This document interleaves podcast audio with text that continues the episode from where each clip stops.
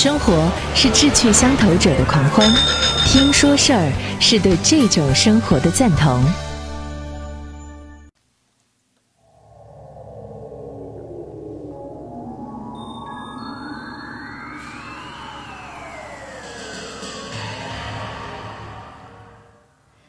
今天我们继续来说《山海经》啊，很有意思。一说《山海经》呢，我的一些朋友圈的朋友呢就在说说你咋回事儿啊？你说不了新闻，你就开始说一些呃谁也不知道的先秦时候的。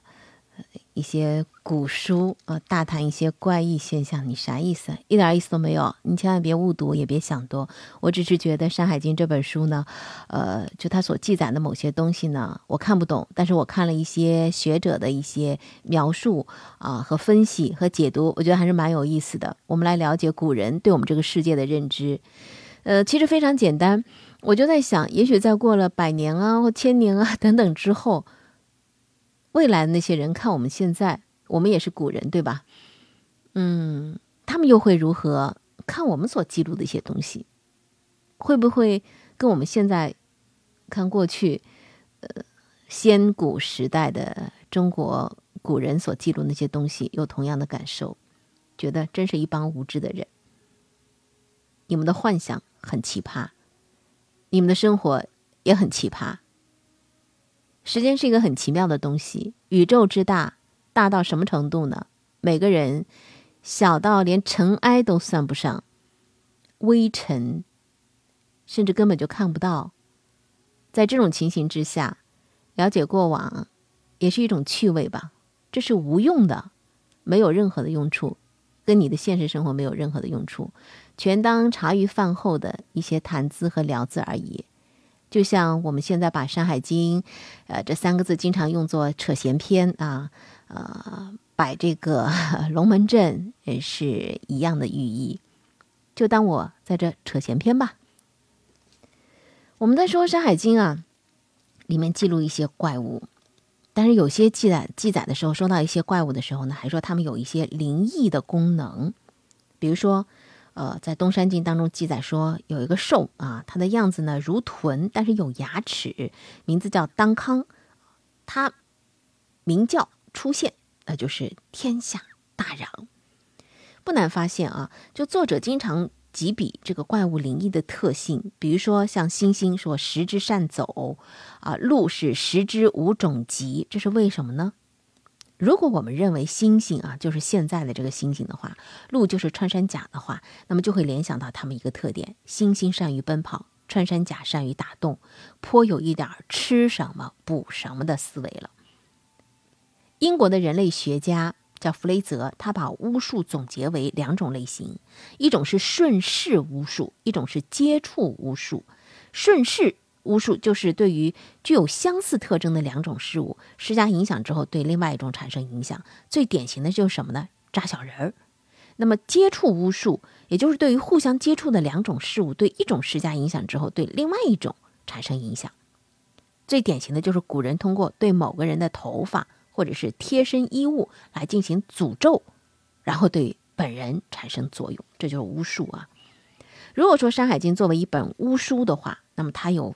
大量的原始的感性的巫术的思维，吃什么补什么的观念，实际上就是顺势巫术思维下的一个错误认识。现在你是不是还有这种想法？吃脑补脑，你以为吃猪脑你就很聪明了吗？啊，类似的还有这个《东山经》当中的，就说到那个当康，当康。其实它这个名字啊，就是它的叫声的谐音，当康当康这样的。说当当康大概就是嗯收成比较好啊，就会引发大丰收。当然还有一种，就是说到蜥蜴的啊，说蜥蜴呢，呃，因为他们叫这个肥夷嘛，说蜥蜴呢是个冷血动物，它呢喜欢阳而。不喜欢这个阴，喜欢旱而不喜欢湿，所以沙漠虽然不适于动物生存，但是蜥蜴呢很喜欢住在那里。所以在这个《山海经》当中记录说，肥夷出现就会伴随大旱。就看到蜥蜴了，说明就旱了。这其实也是对这种自然现象的一个真实的观察。所以你看，在自然变化到来之前，动物提前现身来预兆了。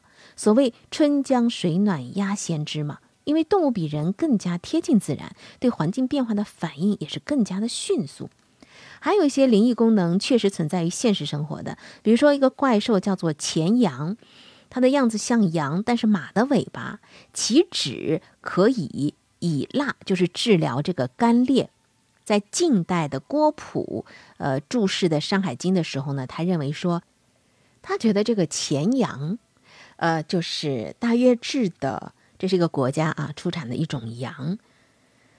嗯，如果说我们推到现在来去做一个推测的话，可能就是今天的哈萨克的大尾巴羊，因为它那个脂肪是可以治疗人的啊手手足裂、干裂、冻裂的这个症状的，就是羊油。敷在外头的这个功能嘛，至今还是在使用的。与其说《山海经》的作者给怪物附加了一个灵异功能，倒不如说这些功能的本身正是古人所需要和经历的。我们不说这些功能，嗯，在当时生产力低下的时代，他们需要借助这些动物的异常行为来预测灾变，指导日常的生产、生活和活动。我们也可以看到，就是说《山海经》当中所记录那些玄之又玄的灵异之事，比如说燕子低飞，蛇过道，大雨不久就来到，这是我们现在的气象谚语。这些气象谚语在《山海经》的记录当中就显得很灵异，那是他们对自然的一种粗浅的、原始的观察的记录。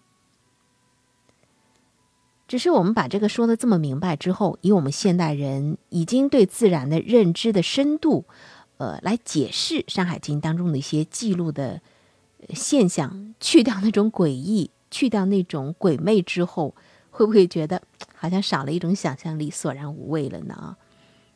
那么，除了这些稀奇古怪的外表的记录之外，怪物的魅力就是那些灵异的功能了。我们刚才举到了一些例子，还有一些，比如说。呃，鹤居、穷奇、马腹啊，这些记录的动物出现，就说要要吃人的。他们，那么像那个肺啊、利、切钩啊这些出现呢，就会有疫病发生。刚才说到的肥夷其实就是蜥蜴，还有鸣蛇、鹏蛇这类出现，就旱灾要来了。圣玉、裸鱼、长幼、蛮蛮这些出现呢，洪水要来了。梁渠，啊，居如、朱燕，啊，这些出现就是战乱要来了，这是不好的。还有一些好的记录的，但是这些名字，我觉得现在讲给您听啊，您会觉得听得云里雾里的，因为这些名字跟我们现在的所认知的那些动物啊、植物啊是完全不一样的，而且呢，有些字还真的很搞，特别搞脑子。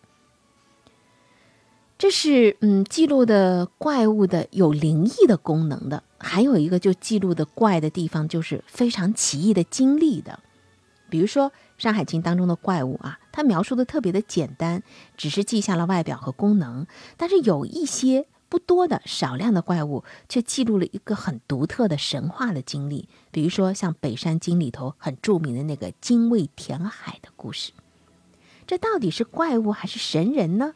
这个界限你似乎分不太明显了，还记录了嗯两种怪鸟，就是中山山神的儿子叫古，他呢长的是人面龙身，他和青裴在昆仑山南杀死宝江，于是呢被天帝处死在中山之东，而后呢青裴化成了一种长得像雕。黑色的纹，白色的头，红嘴巴，老虎爪子，声音呢像陈告的大鳄。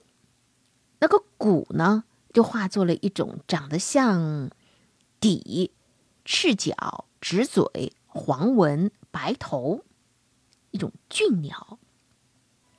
那么那个鳄到底是什么鸟呢？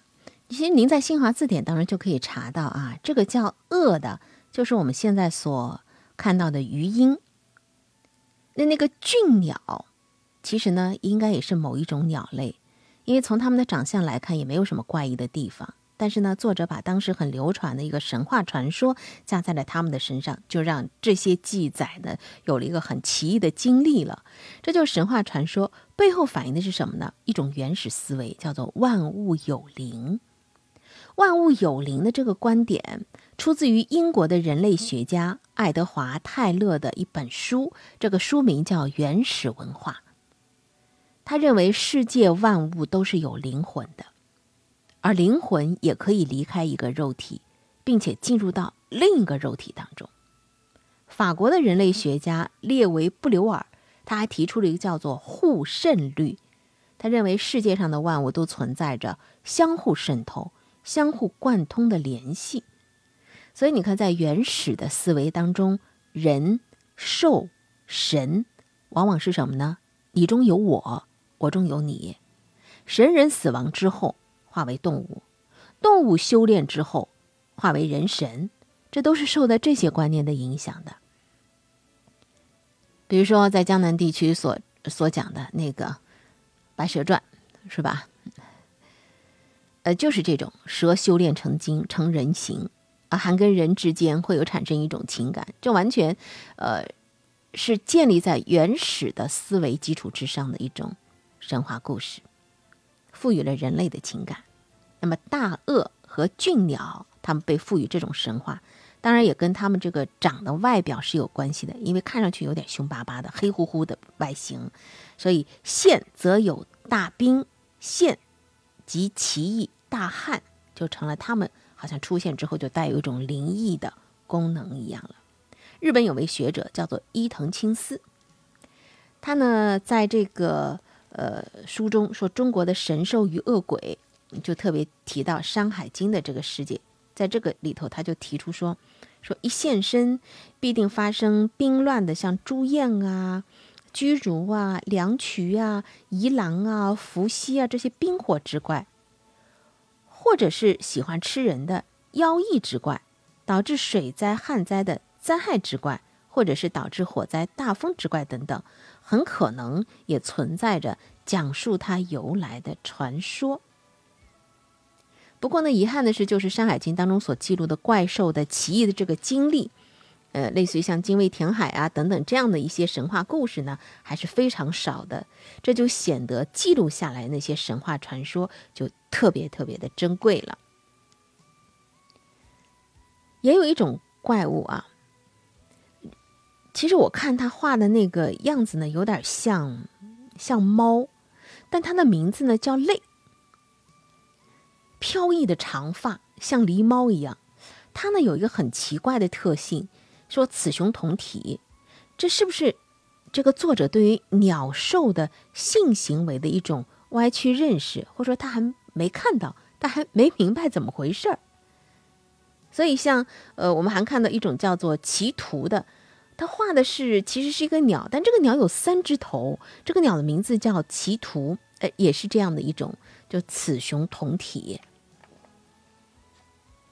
在《山海经》当中，真的有很多的一些怪谈，比如说兽加人的，兽加兽的，兽加鸟人虫的，呃，鸟加人的，鱼加人的等等啊，这样拼凑起来的各种特别特别怪异的。还有就是，呃，说有人鱼的，其实画出来就像鲶鱼一样，还有四个角，声音像婴儿，可以做食疗。我就在想，这是不是我们现在的这个娃娃鱼呢？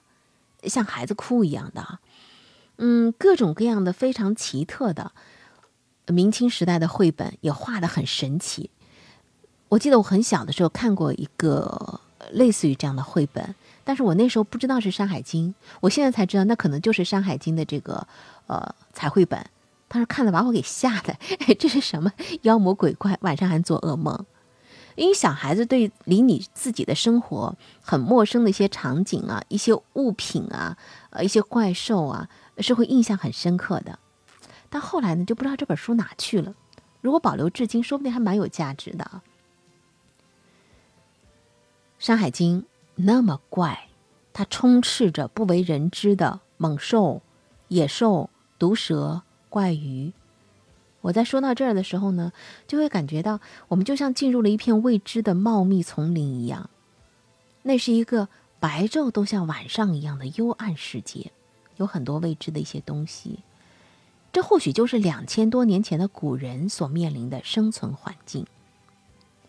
这种生存环境就像我一个孩子在翻看那些绘本当中，很神奇、很陌生，又有一点紧张、惊恐的直觉。仔仔细细，你去看这些怪物，你就会发现一个规律，就是《山海经》的作者，他想用很有限的自己的认知知识，把它们描述下来，并且很粗浅的想把它们划分成鸟、兽、鱼、虫几大类，每一类呢，好像是一种排列组合的方式，彼此呢又杂糅在一起，又发明出新的怪物。无意之间就创造出了一个奇幻瑰丽的异域世界，记录下的是先民们对于那个世界的探索、猜想和认知，也给后人真的是有了无限的想象和再创作的空间。当我说到这儿时候呢，我特别建议那些画绘本的人，或者说呃做那些动漫作品啊，这样的一些创作者们，他们真的可以去翻阅一下。呃，明清时代的这个有关《山海经》的绘本，也可以去翻阅一下《山海经》。嗯，最初的这个原始的文本，我相信会激发你很多的想象力。好，我们今天呢就先说到这儿。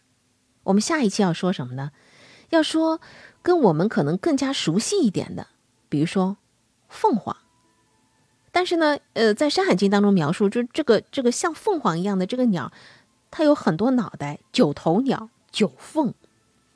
有关这个鸟的图腾，其实呃，在原始人现在所发现的考古当中是有一些图像的呈现的。比如说，在我们的河姆渡，河姆渡就是有这样的一个双鸟捧月的这样一个形象，这是神鸟，它画的是凤凰。那我们下一集呢，先要来说说九头鸟，九凤。欢迎大家继续来关注《山海经》系列，到底是本什么书？一点点说与你听。